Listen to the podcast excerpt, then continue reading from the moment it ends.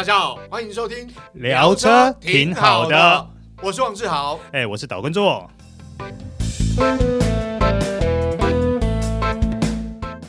大家好，欢迎收听这一集聊车挺好的，我是王志豪，哎，我是岛根座。哎，座哥，今天要聊这部车，哎，其实我个人还蛮喜欢这部车。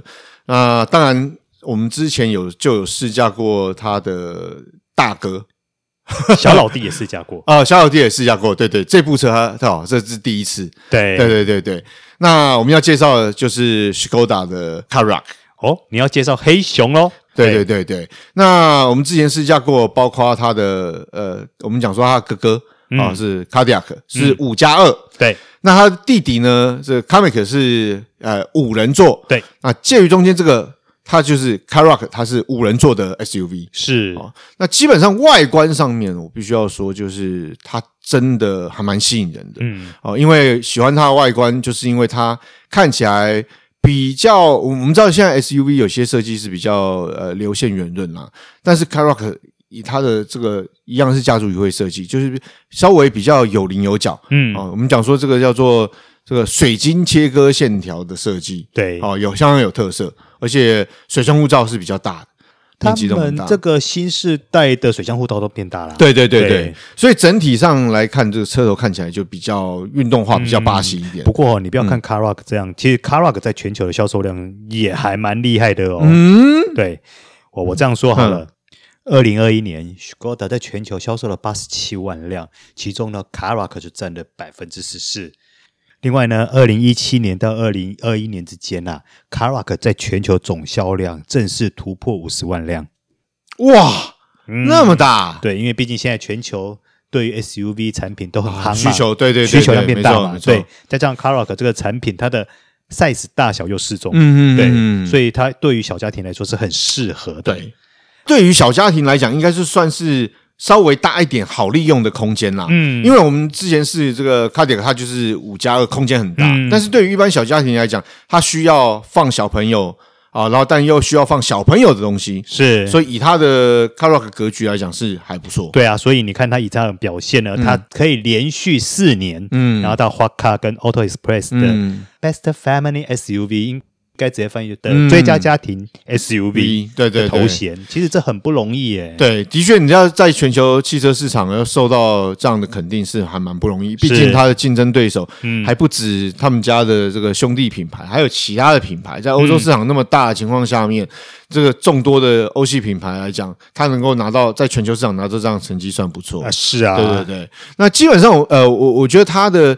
我们先讲它的这个外观的部分啊，我刚刚讲的车头部分，我觉得就是很显眼，很有特色。嗯、那包括它整体的车身设计，因为说实话，我们知道目前的很多的 SUV 的线条，啊，不管是我刚刚讲车头，其实包括车侧都是比较圆润啊，线条一点。嗯、但是我觉得 c a r o c 是比较有个性的，所以比较有设计特点，有那种硬实力的感觉。对对对对，它的线条是比较，你会看起来是跟其他对手。比起来是比较硬一些，嗯，但是又有设计感，嗯，所以它整体上来讲，而且你看它的轮，从包括车身加轮拱，到包括它的轮胎配置，你会感觉起来它其实还蛮说坦白，我觉得运动化，嗯嗯，好，那你说为什么我会说它硬实力呢？是像那一天我们去试驾的时候嘛，嗯，然后。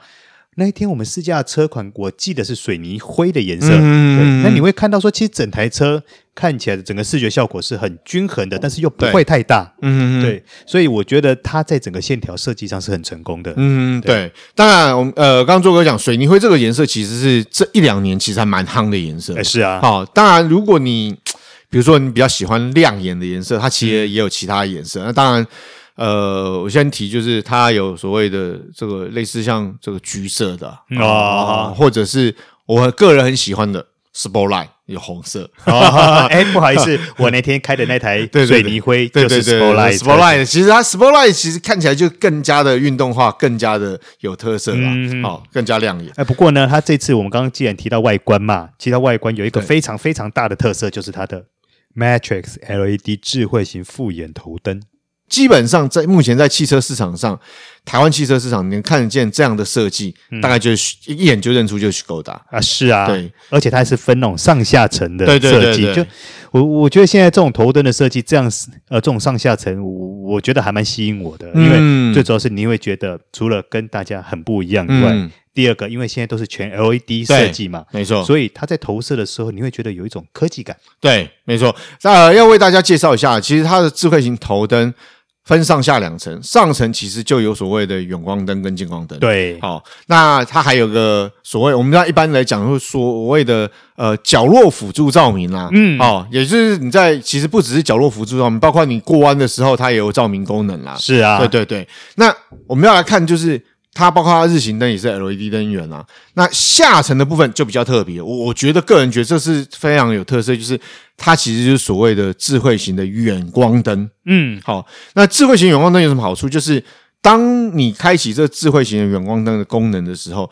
当对象有来车，或你前方有车的时候，这环境照明可以的时候，它会转成近光灯。嗯，好，这也就是提升所谓的驾驶的安全性。哦，这个我觉得非常的重要。对对对对，因为在现在我们知道，你要开 SUV，难免都会到郊外去。嗯，那并不是什么地方都有灯。是啊，所以你的照明功能能不能随着你驾车的环境跟你的，比如说你行行进的方向来做变化？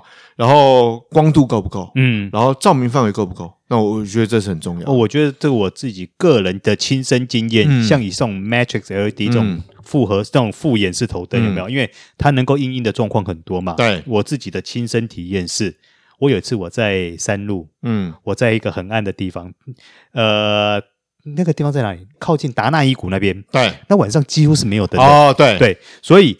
我在转弯的时候呢，因为它有那个角落灯，它有角落灯，嗯、所以其实我只要方向盘一打，角落灯就马上照明的非常清楚。嗯嗯嗯、那第二个，我对象有来车的时候，它马上灯型马上做切换，嗯，你会很清楚的知道说对象来车，然后又不会去刺激到让对象来车感到不舒服，嗯，而且反应是非常灵敏的。嗯、我觉得这样的设计是很棒的。对，那基本上因为呃。大家用 SUV 的环境未必只是都会区跑跑，就像我走你要到郊外，像刚刚做哥讲，其实到郊外去，光源的变化、头灯的照射，其实对驾车来讲，嗯、对乘客来讲，安全性非常重要。哦，那除了我们现在讲到外观，除了我们刚刚讲的头灯以外，嗯，它还有个地方，我觉得也还蛮棒的，嗯、就是它的造型铝圈，空力造型铝圈。哦它这个铝圈哦，呃，因因为之前我们识别的车的时候，其实有跟原厂询问，这个不是不只是造型的关系，这有所谓空气力学的设计，嗯，对对对对，这个很重要，因为这是对它的这个整个油耗表现跟它的其实在高速的驾驭的稳定性也有影响。是，像你 Sportline 这一次的这个铝圈，嗯、你有没有觉得跟我们之前所试驾的 Kodiaq 对对对对对对对对，它其实就是基本上来讲，Sportline 它的。我我们这样讲，它就是 RS 化啦，嗯啊，就所以它的空力套件，它包括它铝圈，就是很运动化，让人家感觉到动感十足。对，哦，所以相对来讲，不只是外观啊，不只是它的呃实际上的应用，原厂都有考虑到。嗯，哦，我觉得这这也是它辨识度很高的原因之一。嗯嗯，对对对。好，接下来我们来聊聊 Karak 的内装部分。哦。嗯内装的部分，我我觉得我个人啊，我刚刚有跟做哥讲，我我个人很喜欢的是它的那个仪表板。嗯，为什么你知道吗？因为基本上所谓意境仪表板目前有变化，大概就是三种四种。嗯，但是 Carrock 因为可能是比较新的车款，所以它的已经进步到五种选择。是啊，那大家可能有啊，五种选择，五种选择没有？你在驾驶过程的应用上面。整个视觉感受跟你的那种呃需要显示的资讯都可以做选择，是哦，这对消费者来讲，讲坦白的啊，我们以成本来讲，你要多一点变化，这相对来讲，它要多一点成本呐，是啊，啊。那对消费者来讲，对车主来讲，驾驶开起来的时候，那感受也会比较不一样。那对我来说的话，我觉得 Karoq 的内装，我用两个字来形容它，嗯、叫做贴心。哦。嗯，为为什么这样说？没有，因为我实际这样跟他接触了一两天以后呢，嗯、我觉得他很多地方在设计上，嗯，其实都还蛮注意小细节的，有一些巧思。对，比如说啊、呃，我最第一个我喜欢的是它的中控台扶手那边。哦，因为它的扶手除了可以往前拉以外，嗯、还可以往上翘。啊，对。它的可调式的中央扶手，其实我一直每次试车我就讲，我很喜欢这种扶手。是这种扶手的话，你在开长途的时候，呃，你的右手就可以调到最适当的位置，对，很棒。这是第一个。对，然后第二个你会发现它整个中控台的配置上来说，其实都还蛮就手的，对而且又简简单单。而且对我我我觉得它呃，应该这样讲，Škoda 它的呃，不管是仪表台、中控台设计，我觉得呃，不只是 Karoq，就是它可以透露出一种比较科技化，但是又很简单，然后简约，但是呃一目了然的这种方便性跟设计性。所以因为你你进去它的。中控台，你就会觉得就简简单单的，对，你很快很快，你就可以适应它所有的按键跟功能，就你很清楚什么功能在什什么地方可以控制或可以使用，是对。那基本上我觉得它的，当然我要提它的中控台的荧幕，因为它中控台荧幕，我刚刚也跟朱哥聊，真的是应该在现有的车市里头算是相当不错的，嗯。哦，当然我们讲面积是九点二寸的触控液晶荧幕啦，对。但是最主要是，我们知道过去的所谓的呃中控台荧幕，因为可能牵扯到它的主机的记忆体容量什么之类的，所以在有时候你要储存一些东西或者是干嘛，哦，可能会比较不方便。对，那我觉得就方便性来讲，嗯，它又有得分。嗯，对，因为它有六十四 GB 的容量，SSD 啊，对，哎，大家要知道啊，SSD 你现在六十四 GB，你去外面买要多少钱？我觉得这个部分它还蛮有诚意的，哦，对对对，蛮有诚意的，而且 SSD 就是在读取上面，嗯，我我这样讲好了，就是。你你传统的硬碟呢？我们呃在读取的时候，SSD 跟 SSD 比起来，SSD 的速度就会比较快，也比较稳定。嗯，相对来讲，它有什么好处？就是当你在面对震动的时候，我们知道这是车载，对车载系统。当你在面对震动的时候，它的呃反应也会比较稳定一些。嗯哦，所以我我就讲说，当然以现在科技，我们可以看到很多。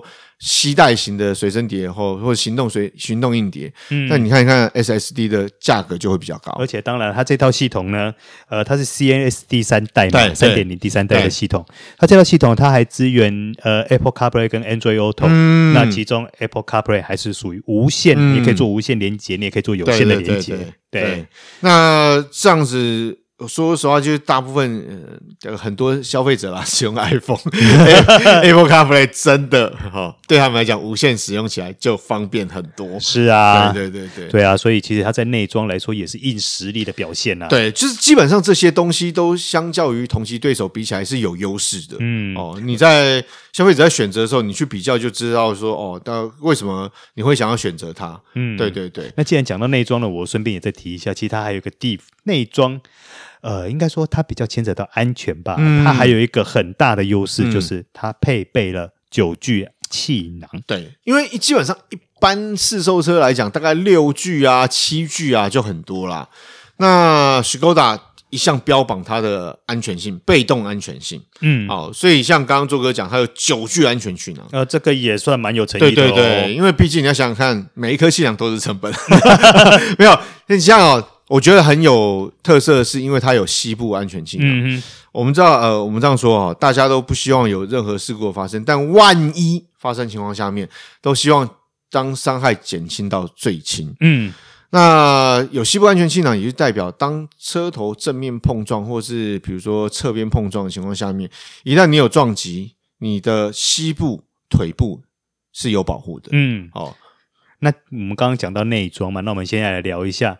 它的空间表现怎么样？嗯，其实这一点我对他个人是，我个人对他倒是还蛮赞赏。嗯，为什么？因为第一个，它的车长差不多不到四米四。对对，可是呢，我量出来的空，以我这样的身材，我进去实际测量出来的空间，嗯、我个人觉得还蛮满意的。嗯，我跟大家报告一下哈，嗯、我坐在前座，我调好方呃驾驶座的坐姿以后，嗯、我的膝部到中控台。总共还有十四公分的空间，哦、然后腿部离方向盘有十五公分的空间。嗯、重点是我的头部距离车顶竟然高达十八点五公分！哇，这很大哎、欸，这蛮大的哎、欸。这你要是身高一百八、一百九进去坐都。应该都不会不会顶天立地这样，对对对对。对，这个表这个部分的表现，我就觉得很厉害，十八点五公分呢。这也代表就是，当你乘坐在呃的车室里头，你不会有什么压迫感。是，嗯，然后它的后座呢的表现其实也还蛮精彩的，就是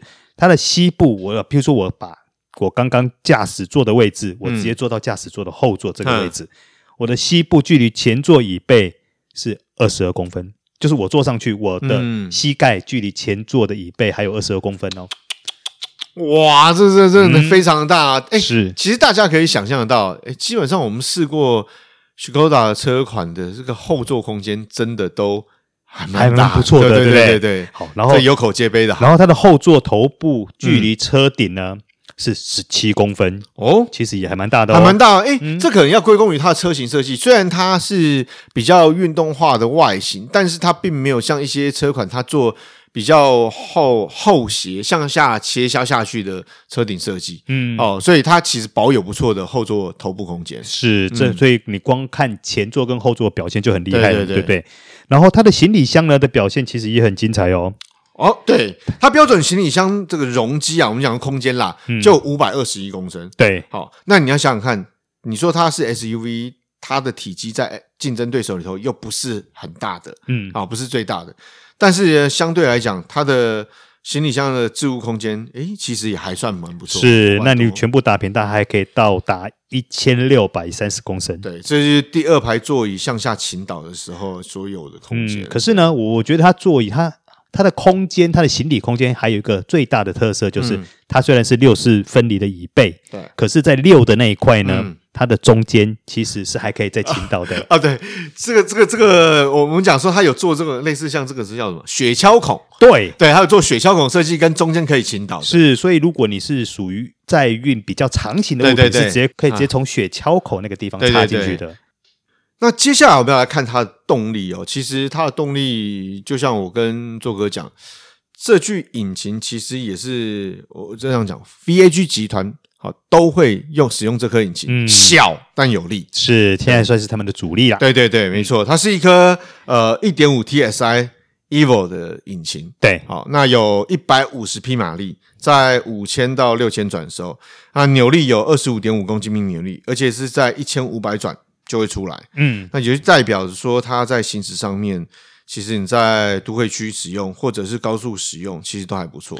而且像我实际这样开的话，我觉得啦，我自己的亲身感受是，它的油门反应很快。对对，因为它搭配的是 DSG 变速箱，是七速 DSG。对对对对，像尤其像，比如说我们在市区，你今天要超个车或干嘛，你真的是油门稍微点一下，嗯、它的换挡。不过除了换挡快以外，它的引擎的反应也很快。呵呵呵，但重点是，它引擎在运转其实还蛮精致的，嗯、不会觉得说 粗糙或干嘛的。嗯、它的整个都不仅是动力输出，还有它这个运转精致度，我个人认为。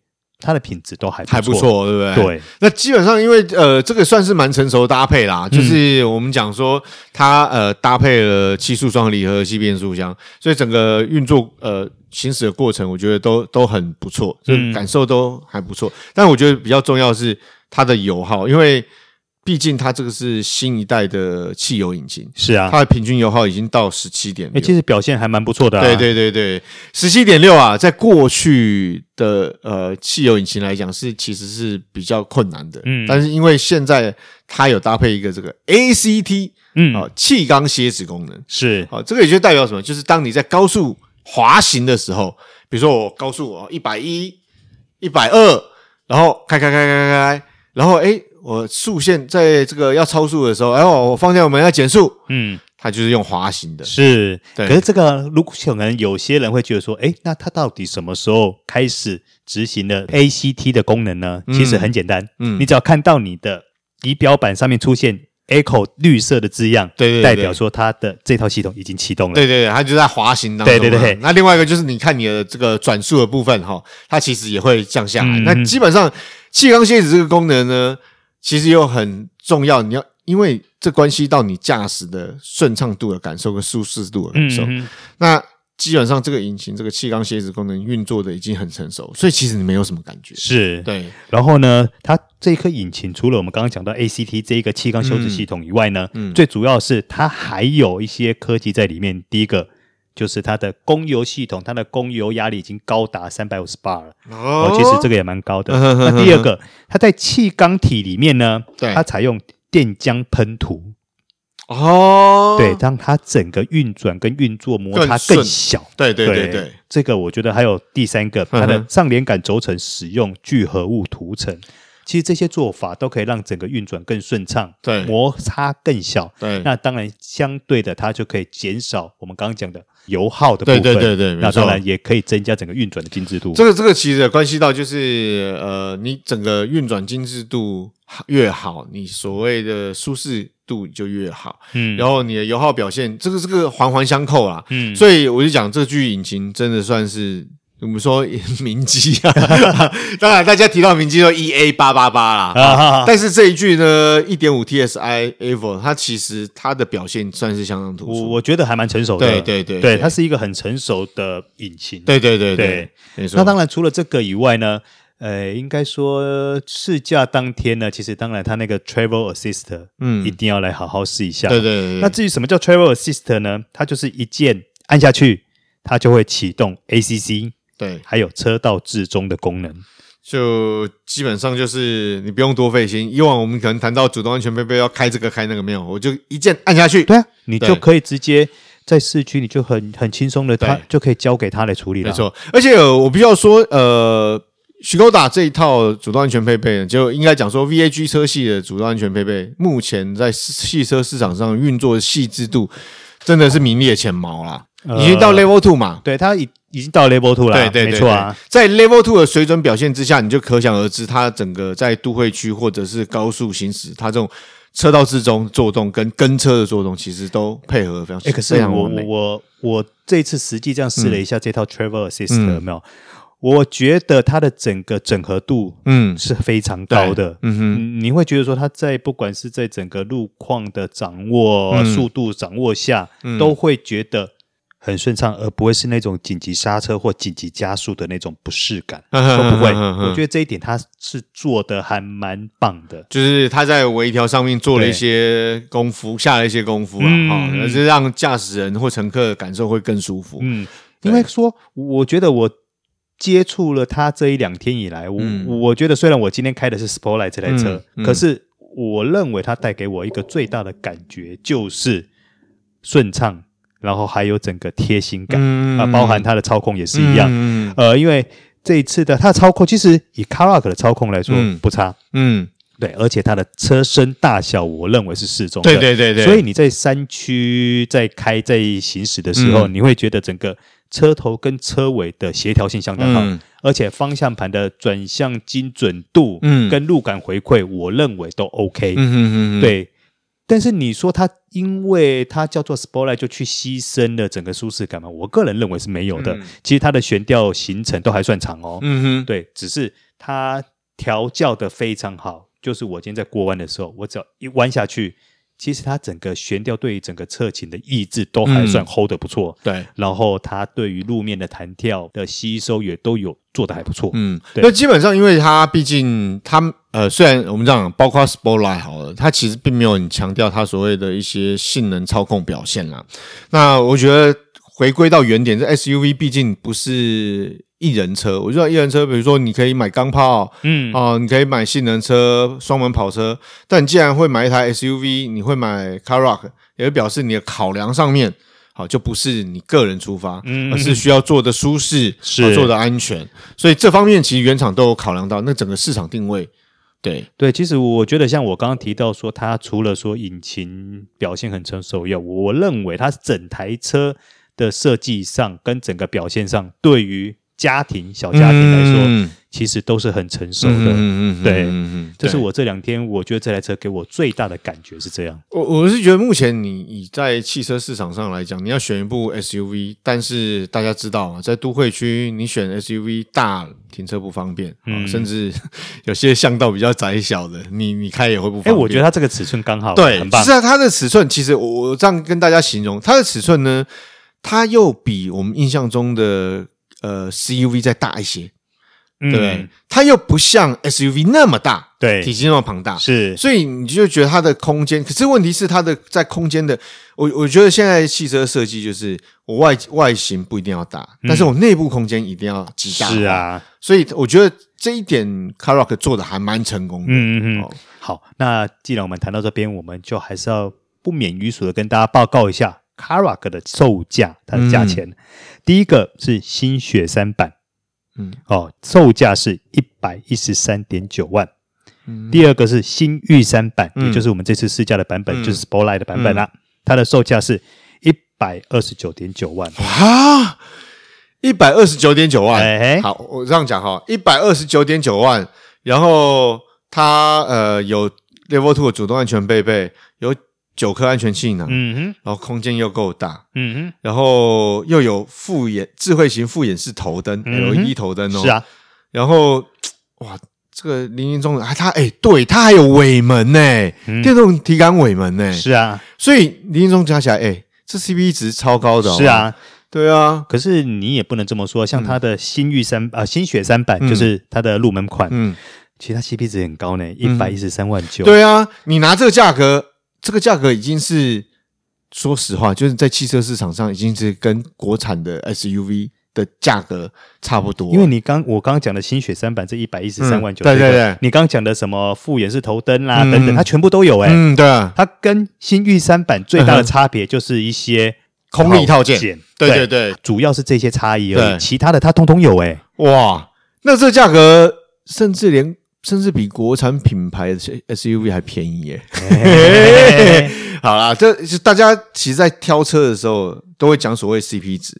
那说实话，就是 Karoq 它 CP 值是真的非常高。是，以这价位来讲，你要想想看，你想要该有的都有，有一些东西是你自己可以去添加的。然后，如就算你不买 Sportline 的话，其实你自己去添加，加了之后，那个价格。还是相当划算。对，而且如果说你今天去赏车的话，你还有乖乖可以吃。好，那我要特别讲一下，就是 这个对消费者来讲是后续的花费，就是你维修保养的部分。你保养部分你要想想看，它保养部分是它里程数现在也是很长啊。对啊，对啊，对啊，对啊，是啊。可是它不像，就是不像我们印象中哦，你什么五千要保养四包，嗯，那保养费用摊提下来其实也算便宜。是啊，对。对啊，那为什么我刚刚会提到乖乖呢？嗯，因为我觉得他这次有一个行销手法还蛮特别的。对，你有没有吃到那个口味的？哎，没有啊，还没吃到。呃、那个口口味叫做葱盐口味的乖乖。哦、我我不晓得，我在外面是没找到这个口味啦。可是呢，哎，它这个是还蛮有意义的，嗯、因为你还记不记得之前有一个新闻，就是台东的富里山区里面。嗯有一块农田，曾经有熊过去那边觅食。哎，对对对对，他们就是用这块农田所生产的米来做出来的乖乖。哦，对，哦，没错。所以其实这还蛮具有那种呃生态环保意义。对对对对，就是呃，其实跟它的定位跟它的这个主旨也很像。就是今天你到户外去，其实你除了欣赏大自然哦，享受大自然环境干嘛？大家要知道、了解去。体会实施这种对于环保有益的概念，嗯，好，对，重点，如果说你想试试看葱盐乖乖是什么口味的，你去展示间看车就有啦。哦，对，哦，大家都可以吃得到。是，好 好好好，好，以上就是我们本集的聊车，挺好的。我是王志豪，哎，我是导观众，好，我们下次再见，拜拜。拜拜。